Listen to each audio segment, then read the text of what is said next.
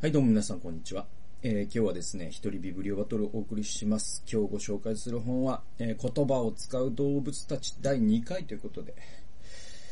えーこの本ね、あの、1回で終わるかなと思ったんだけど終わらなかったですね。で、えっと、そうですね、えー著者はエヴァ・メイヤーさん、オランダ人の方ですね、えー2020年白、えー柏書房から出ております。で、まあ、あの、第1回でもね、えー言ってきたように、やっぱり西洋のね、哲学っていうのが、まあ、デカルトという、えー哲学者を起点にですね、やっぱり、あのーまあ、それまでもアリストテレスとかああったんですけれども、その動物というものと人間の間にですね、大きな線を引いて、えーそして人間中心主義というえものに陥ってきて、えーいた。えーそれが、まあ、今も続いてると思うんだけれども、でもいろんな動物に関する事実が分かってくることによって、それが多分今巻き返されてるというか、まともに戻ってきてると僕は思うんですよ。で、あの、20世紀最大のね、哲学者と言われるハイデッガー、えーこれドイツ人の哲学者ですけど、この人ね、動物に関して、実は動物には、動物は世界は貧しい。動物、動物にとって世界は貧しいみたいな、そういう名言をも、あの、残してて、で、えっと、要は動物は言葉を持たないから、あの、動物にとって世界っていうのは我々とは違うんだっていうことを言ってる。えーだけど、あの、エヴァ・メイヤーさんはそれに対して反論するんですよ。で、まあね、ハイデッガーに反論するとは何事だみたいになるかもしれないけど、僕も反論します。で、えっと、多分ハイデッガーは動物についての知識が、あの、なかったんだと思います。それはそのハイデッガーが責められるべきではなくて、ハイデッガーが生きた時代に世界が動物について知識が乏しかったんですよ。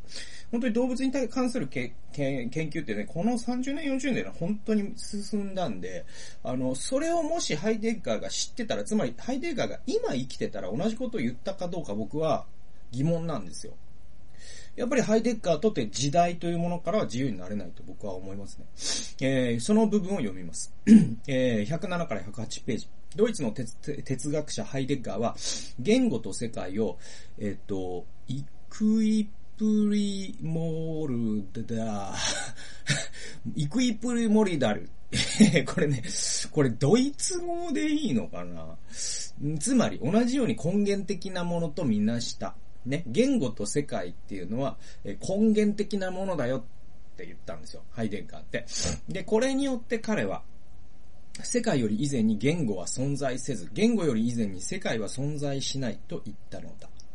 はい、ハイデッガーはですね、世界より以前に言語は存在せず、言語より以前に世界は存在しないと言いました。これね、多分ね、やっぱりね、西洋の世界観ってやっぱ聖書の影響めちゃくちゃ大きいから、あれなんですよね、あの、ヨハネの福音書のね、あの、一章の、初めに言葉があったとかですね、えっと、第一ヨハネの手紙とかですね、あの、言葉を持って神がこの世界を作った、みたいな、それの影響を受けてんのかな。ただ別にハイデッカーって聖書をもとにね、哲学構成した人じゃないから、えー、僕間違ってるかもしれませんけれども、でもその言語と世界がイコールであるっていう世界観なんですよ。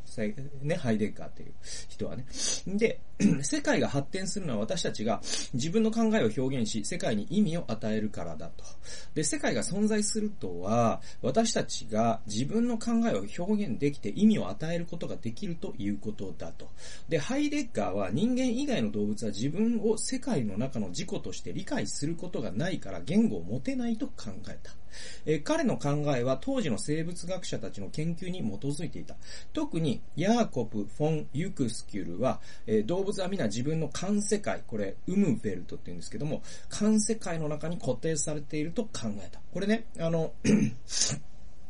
え僕ちなみに、そのユクユクスキュルの、えっ、とね、環世界の本、えー読んでます。で、えっ、と、ハイデッガーの、えっ、と、えーなんだっけ、うんと、えー 存在と時間か。存在と時間。これも読んでます。なんで、あの、基本的に、あの、ハイデッカーもユクスキルも原点に当たった上で言いますけれども、えっ、とですね、えー、だから、ユクスキルの論理に沿えば、確かにハイデッガーの言ってることは、論理的整合性はあるんですよ。ただ、そのユクスキュルが環世界と言ったものっていうのが、あのね、どういう話かっていうとね、あの、ユクスキュルの本ね、そんなに長い本じゃないんで、興味ある方は読んでいただければと思うんですけど、例えばね、そのハエにとって世界ってどう構成されてるのかみたいなことをユクスキュルは考えたんですよ。で、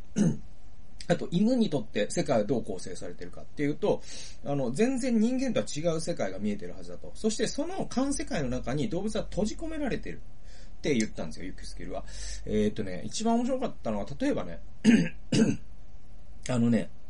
えー、っと、ユクスキルの本に確か書いてあったことで、カタツムリとかナメクジね。あれって、こう、張っていくじゃないですか。こう自分を収縮、なんかね、アコーディオンみたいに収縮させることによって入っていくタイプの、ああいう運動するね、えー、昆虫って、あ、昆虫じゃねえよ。あれ全昆虫、無脊椎動物。ね。だから、カタツムリとか、ナメクジのタイプの生き物とね、あのー、この、例えば、こう、し、えっ、ー、と、し、なんだ、目の見えない人の展示みたいなやつありますよね。で、ああいうのを葉っぱの上につけるんですよ。そうすると、その、カタツムリが認識できる、その幅の限界っていうのがあって、確かなんか1センチとか、例えば1センチおきにね、点があった場合、カタツムリがそれは点だと認識できるんだけど、これがね、5ミリとかなると、なんか彼らのその感覚のあれをこ、精度を超えちゃうから、要はなんか、その、えっと、画素数みたいなもんで、画素数が荒いからドット絵みたいなもんで、ものすごい小さなビットはもうなきにされてしまって、5ミリ間隔に置くと彼らはそれを全く感知しないみたいな話とかなんですよ。で、そうすると彼らにとって世界ってどう見えてるかっていうと、すごいデジタルに見えてる。ね。えっ、と、1、1センチと1センチ、1センチと2センチの差はわかるんだけど、1センチと1.5センチの差はないんですよ、彼らにとっては。そういう世界に閉じ込められてるみたいな話なんですよ。で、えっ、ー、と、続きを読んでいきます。で、でそれに基づいてハイデッカーは、つまりに、えー、動物っていうのは、ね、えー、自分を、自己を世界の中に規定するという言語を持たないから、その世界に閉じ込められている。ゆえに世界は貧しいみたいな論論理を展開していくんですよ。で、ユクスクルの論理ね。えっ、と、続きを読みます。動物は自分の置かれた状態を自覚して自分の近くでその状態を感じ取っている。環境はその状態によって決まるので、その全ての動物の環境はそれぞれ違う。雲は雲として世界を知覚し、雲の考えだけを抱くことができる。ハイデッガーは人間だけがこうした環境の違いを超えられるのだという。え人間は直接経験した世界を超えて世界について考えることが可能であり、それを言語によって行うのだと言っている。えしかし、現実世界にはそれよりもはるかに微妙なニュアンスが含まれていることは、えー、前述の数々の物語が示している。人間以外の動物たちは、自分の周りの状況が意味することを自分の言語で理解しているのだ。人間が人間としての自分自身を真に理解しているかも、えー、どちらかというと、そっちすらも疑わしいだろうと。だから、えっ、ー、と、ね、えっと、ハイデッカーは動物は自分を自分として理解できないよ。ね、人間は、え自分を自分として理解できるよ。だから人間にとってのみ、まあ、世界というのは広がっていて、動物にとっては世界というのは貧しいんだって言ったんですよ。え、だけど、ね、エヴァメイヤーが反論するのは何かっていうと、動物は実は彼らなりに世界を把握、世界の中の自分を位置づけてるっぽいよっていう証拠があるんですよ。で逆に言えば人間の方だって、自分が自分、ね、その世界の中で客観的に位置づけられられてるかというと、実はそうじゃないんじゃないのっていうところもあるわけじゃないですか。すごく環境の産物だったりするわけですよ、我々無自覚にね。で、ハイデッガーは、えー、動物は死の概念を、言語を持たないので死ぬことはありえないと言ったんですよ。で、ハイデッガーって動物は死なないって言ったんです。つまり、なぜなら死を理解できないからって言ったんですよ。で、でも、カラスやゾウなどの動物は弔いの儀式を行い、亡くなった仲間に関心を持つんですよ。多くの動物は仲間の亡骸を見守り続けると。で、私たちは動物たちについて十分に理解していないので、こうした行動の価値や奥行きをまだ評価できていないのだろうと。彼らが死を理解していないと断じるのは時期尚早ということだと。僕も全くそう思います。はい。えー、次行きましょう。えー、次ちょっともうちょっとソフトな話として、あの、すべての猫はバイリンガルであるって話、皆さん、こう、ね、聞いたことある方もいらっしゃるかもしれませんけども、えー、読みますね。116ページ。猫は人間とコミュニケーションを取るために特別な方法を発達させた。中でも最も重要なのが、ニャーニャーと鳴くことだ。子猫は母親を呼ぶための声を出すが、大人の猫は互いに対して鳴くことはなく、人間に対してだけニャーニャー鳴く。つまり、これは猫が人間との相互作用で習得したスキルなんだ。ということは、猫はバイリンガルだと。これすごいと思いません？あの、だから、猫ってニャーニャーという甘えたような声を出すのは動物学的には子猫だけであり、成人した猫、えっ、ー、と、生猫になるとですね、えっ、ー、と、猫って、あの、もうニャーニャー泣かないんですよ。だけど人間に飼われている猫だけが人間に対してニャーニャー泣くんです。で、これって、要は、ど、猫の世界の言葉と人間に通じる言葉があるということを猫がはっきり認識して、それを道具として、言葉を道具として使ってるってことですよね。という意味で、猫はバイリンガルなんですよ。で、じゃあ猫は猫同士どうコミュニケーションを取ってるかというと、ニャーニャー泣くことによってではなくて、おそらくまあ我々も知り得ないような、もしかしたらあのヒゲとかってめちゃくちゃ感度がいいですから、そういうものによって匂いをつけたりとか、あるいは仕草とかですよね。で、もしかしたら我々が聞き取れないような空気の震えとかを感知してるかもしれないし、まあいろんな、えっ、ー、と、可能性はあります。えー、けども、多分我々が感知できるようなコミュニケーションの仕方ではないだけで、彼らは多分言語体系いわゆるそのビットゲンシュタインでいうところの言語ゲーム、彼らなりに持ってるんですよね。はい。えー、次行きましょう。えー、118ページ。この部分僕もめちゃくちゃ本当に膝を打ったんだけど、あのね、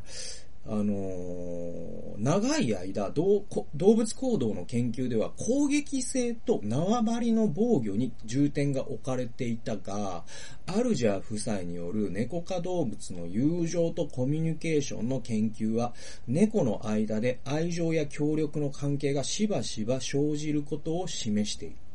はい。で、攻撃性に重点が置かれがちなことにはいくつか原因がある。例えば、そうした動物の方がな、えー、並んで穏やかに過ごしている動物よりも認識や評価がしやすいといったことだと。また、支配と階層を重視しがちなのは主に男性研究者であり、長い間、研究者の大部分が男性だったということも、フェミニストの科学哲学者によって指摘されている。これは特定の種のイメージに影響を与えている。例えば、チンパンジーは非常に攻撃的だと長い間考えられてきたが、共感などの特徴は研究されてこなかったと。でも今研究されつつあるんですよ。共感の時代というね、本に、えー、僕読みましたけれども、あのね、そういう研究が出てきてる。それで、これが面白いのが、共感、動物の共感に関する研究って女性研究者から出てくることが多いんですよ。ね、だから、その今まで動物行動学の研究ってですね、縄張り争い、誰がボスだとかですね、ど、どういうふうに喧嘩するかとか、どれだけなんかね、動物が喧嘩が強いか、腕っぷし強いかみたいな、序列関係がどうだとか、そういう研究に集中してきた。だから動物っていうのはすごい、なんか野蛮なものなんだみたいな風に、そういう研究ばっかりが上がってくると思うじゃないですか。でもそれって二つバイアスがあって、一つは、あの、そういうマウンティング行動みたいなのって観察しやすいんですよね。えそれぞれが助け合ってるっていうことを観察するよりも、マウンティングコードの方が絶対観察しやすいし、評価しやすいから論文にしやすいんです。で、もう一個が何かっていうと、研究者が男性だったんですよ。で、男性ってつまり自分の世界観を投影するじゃないですか。で、研究者とってですね、実力社会ですから、やっぱり序列もあります、マウンマウンティングもありますし、ピラミッド社会でもある、権力社会でもある。とすると、動物もきっとそうだろうという研究者自身が男性マッチョバイアスみたいなものを持ってですね、チンパンジーの序列関係みたいな研究が、えたくさんなされてきたんだけれども、今ここへ来て、女性の研究者が増えることによって、チンパンジーとかですね、猫の共感とか、あと助け合いとか自己犠牲とか、そういう研究が増えてきてるんですよ。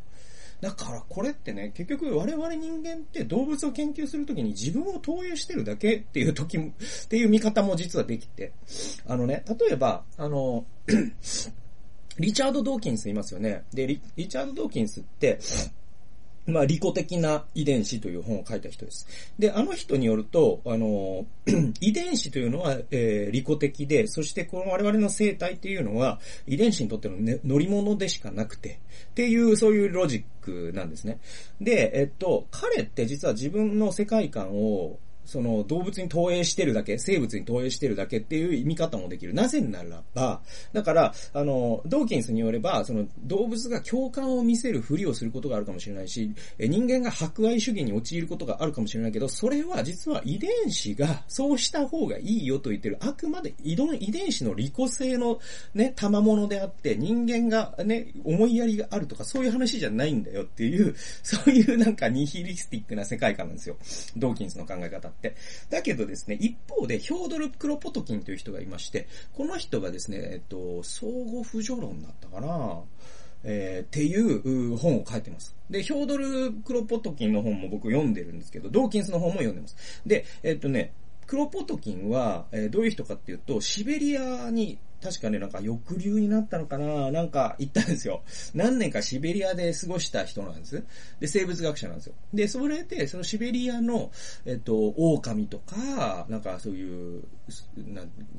ワシとかフクロウとかそういう野生動物がいるじゃないですか、北のね。で、針葉樹に住むそういう野生動物を、その、労働しながらつぶさに観察したときに、実は今まで、その生物学の世界では動物っていうのは利己的で、常にね、本当に他者がいれば、利用できる他者がいれば利用するし、ね、強い奴はマウンティングするしって言われてきたし、自分もそう思ってたけど、生の目でずっとそのシベリアの動物を観察するときに、いや、動物って利他的さだぞっていうことに気づいたんです、彼は。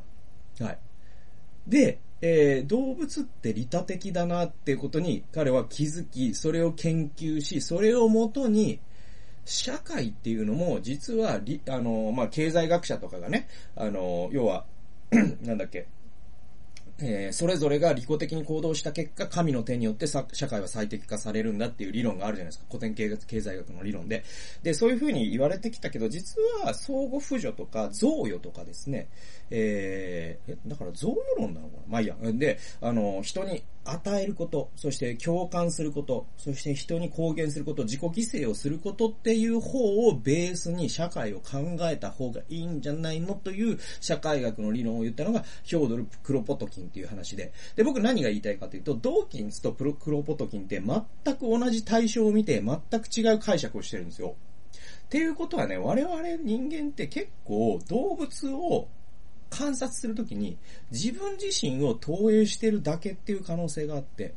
えー、だから、あのー、なんだろう、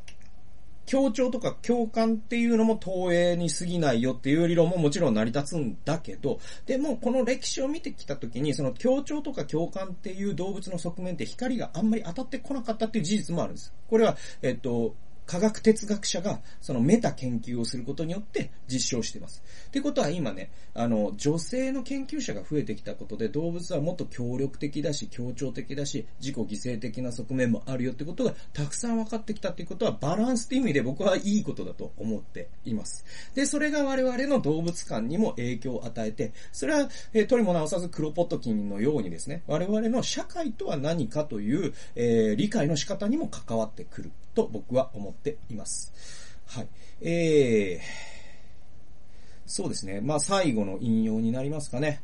はい、最後の引用にしますね。え、っとね。226ページです。これね、本書のね、最後の下りなんですよ。えっ、ー、と、最後の、まあ、あの、センテンス。えー、お読みします。他の動物たちの望むものを明らかにするためには、彼らを研究するだけでは不十分だ。えー、彼らと話し合わなければならない。え動物と会話をするには、人間と他の動物との序列付けに意義を申し立てることが必要だが、この変化は対話によって起こり得ると。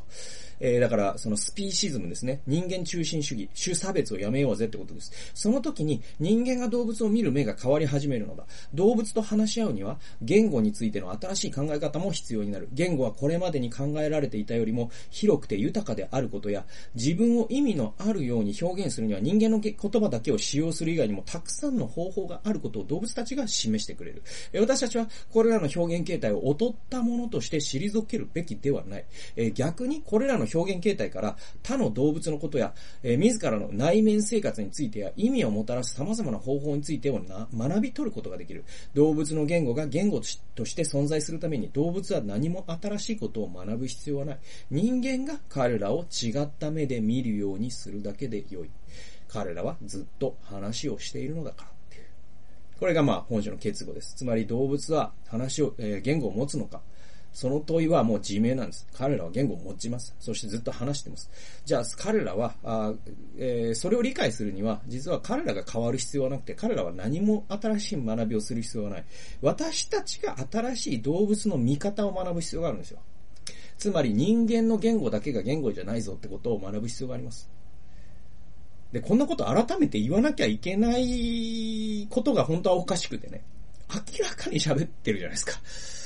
はいはいはい。あの、イルカのね、超音波のやつとかもめちゃくちゃ有名ですけど、本当に動物って実は我々よりも頭いい可能性だってあって、実はね。ひょっとするとね。その、だから知性をどう定義するかですよね。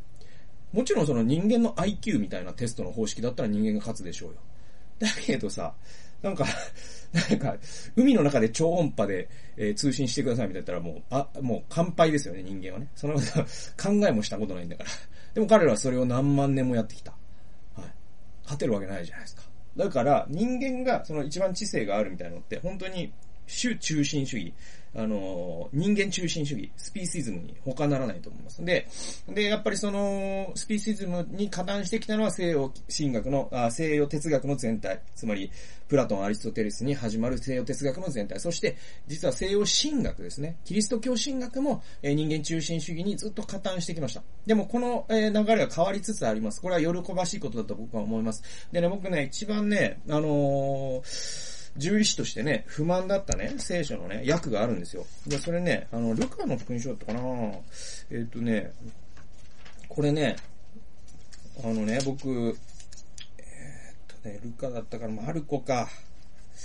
ちょっとごめんなさい。ちょっと時間くださいね。僕編集しないんで申し訳ないです。申し訳ないんですけど、申し訳ないんですけど、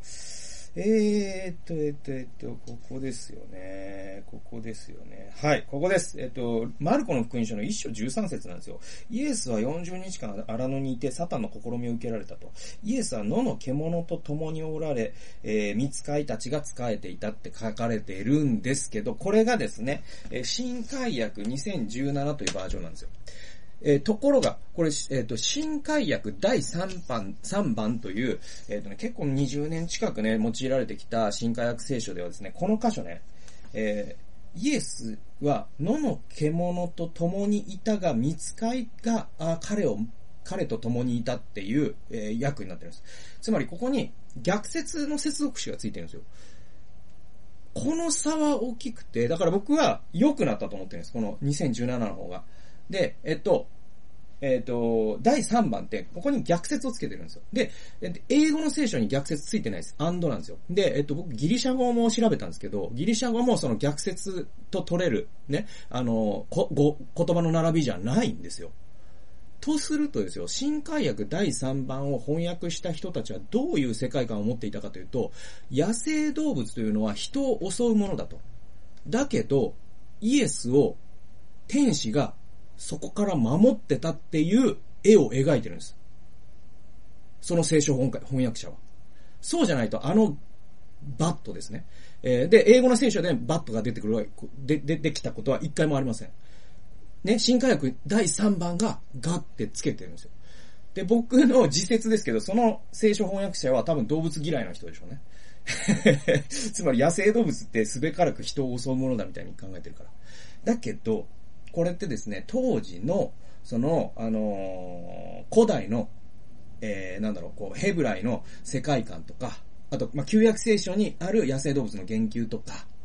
ね、えー、そういったものを考えていくときに、これは、あの、バットだっていうのは多分明らかな誤訳っていうのがわかるんですよ。なぜなら、あのですね、えー、古代のね、世界観の中に、これ、あの、1世紀2世紀の恐怖たちにも見られることなんですけど、その人が神に、ね、忠実に歩んでいると、野生動物は彼と和合するっていう、えー、共通見解があるんです。で、これ、アッシジの聖フランシスにも、えー、の時までずっとそうなんですよ。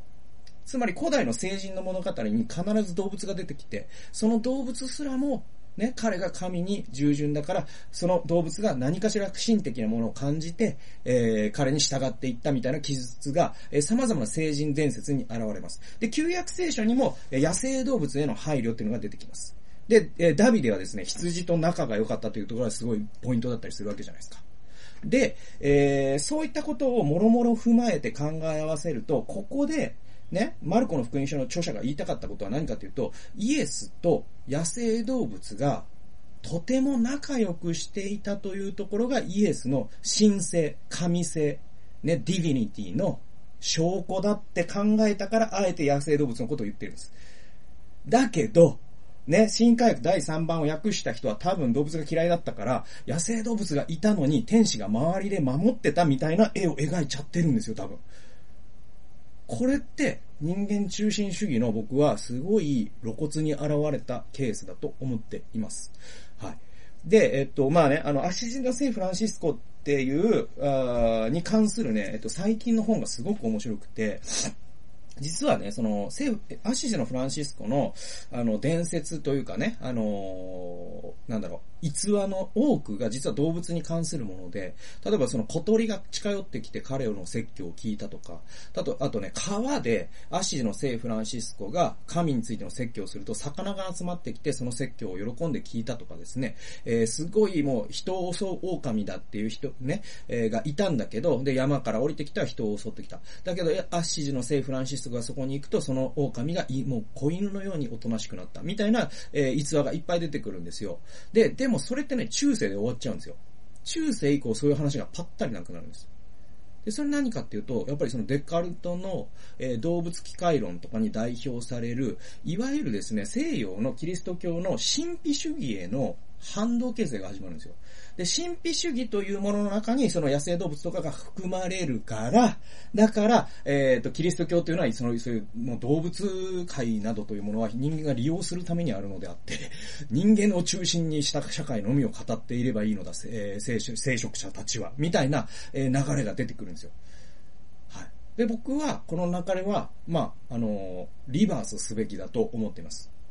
キリスト教はもっと動物と和合する神学を構築していくべきだし、この自然環境と和合していく神学を構築していくべきだと思います。そうしないと僕はキリスト教は21世紀生き残れないと思います。え、なぜなら、なぜなら、この地球はもう、あの、僕この言葉は本当になるべく使わないようにしてますけど、あえて言えばもう待ったなしなんですよ。はい。あのー、本当に、あのー、人間が地球を終わらせるかもしれないんでね、このままだと。はい。なんで、あの、まあ、その、生物多様性のこととか、ね、えー、CO2 削減のこととか、ね、本当に、あの、このことに関して、聖書から需要を組み出して、そしてキリスト教が環境にいいことを語るようにならなければ、僕はキリスト教の歴史的な役割の、なんか、すっごい大きな部分が失われると思ってるんで、えー、これ結構僕本当にあの真剣に考えています。で、多分進学校でこういうことを教わったっていう人は多分いないと思います。はい。ここういうことは本当に教わらない。むしろ進学校って人間中心主義を強化してたりするから、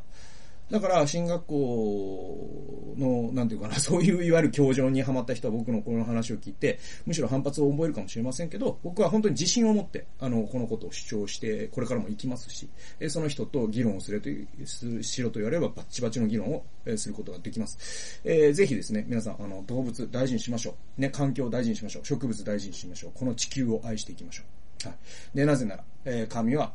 巫女をね、ご自分の一人子をお与えになるほどに、この地球を愛されたからですよ。ね、世を愛されたってあるじゃないですか。ヨハネ3章16節で、これ我々一人の、一人のことなんだよ。人間のことなんだよって言ってるじゃないですか。あれすごい縮小解釈なんですよ。あの世ってコスモスなんですよ。ギリシャ語のコスモスって何かっていうと、宇宙っていう意味です。つまりこの地球のためにこの、えー、イエスが死なれたんですから、まあ、コロサイの一生もそうですけども。やっぱりその地球のためにイエスが死ぬほどに愛されたこの地球、この動物たち、この美しい自然、守っていきましょうよ。って話です。っていうことで、えー、今回は、えー、言葉を使う動物たち第2回。まあ、あの、今回第2回で最終回になりますけれども、まあ、最後までお付き合いいただいた方、ありがとうございました。えー、それではまた次回の動画、および音源でお会いしましょう。さよなら。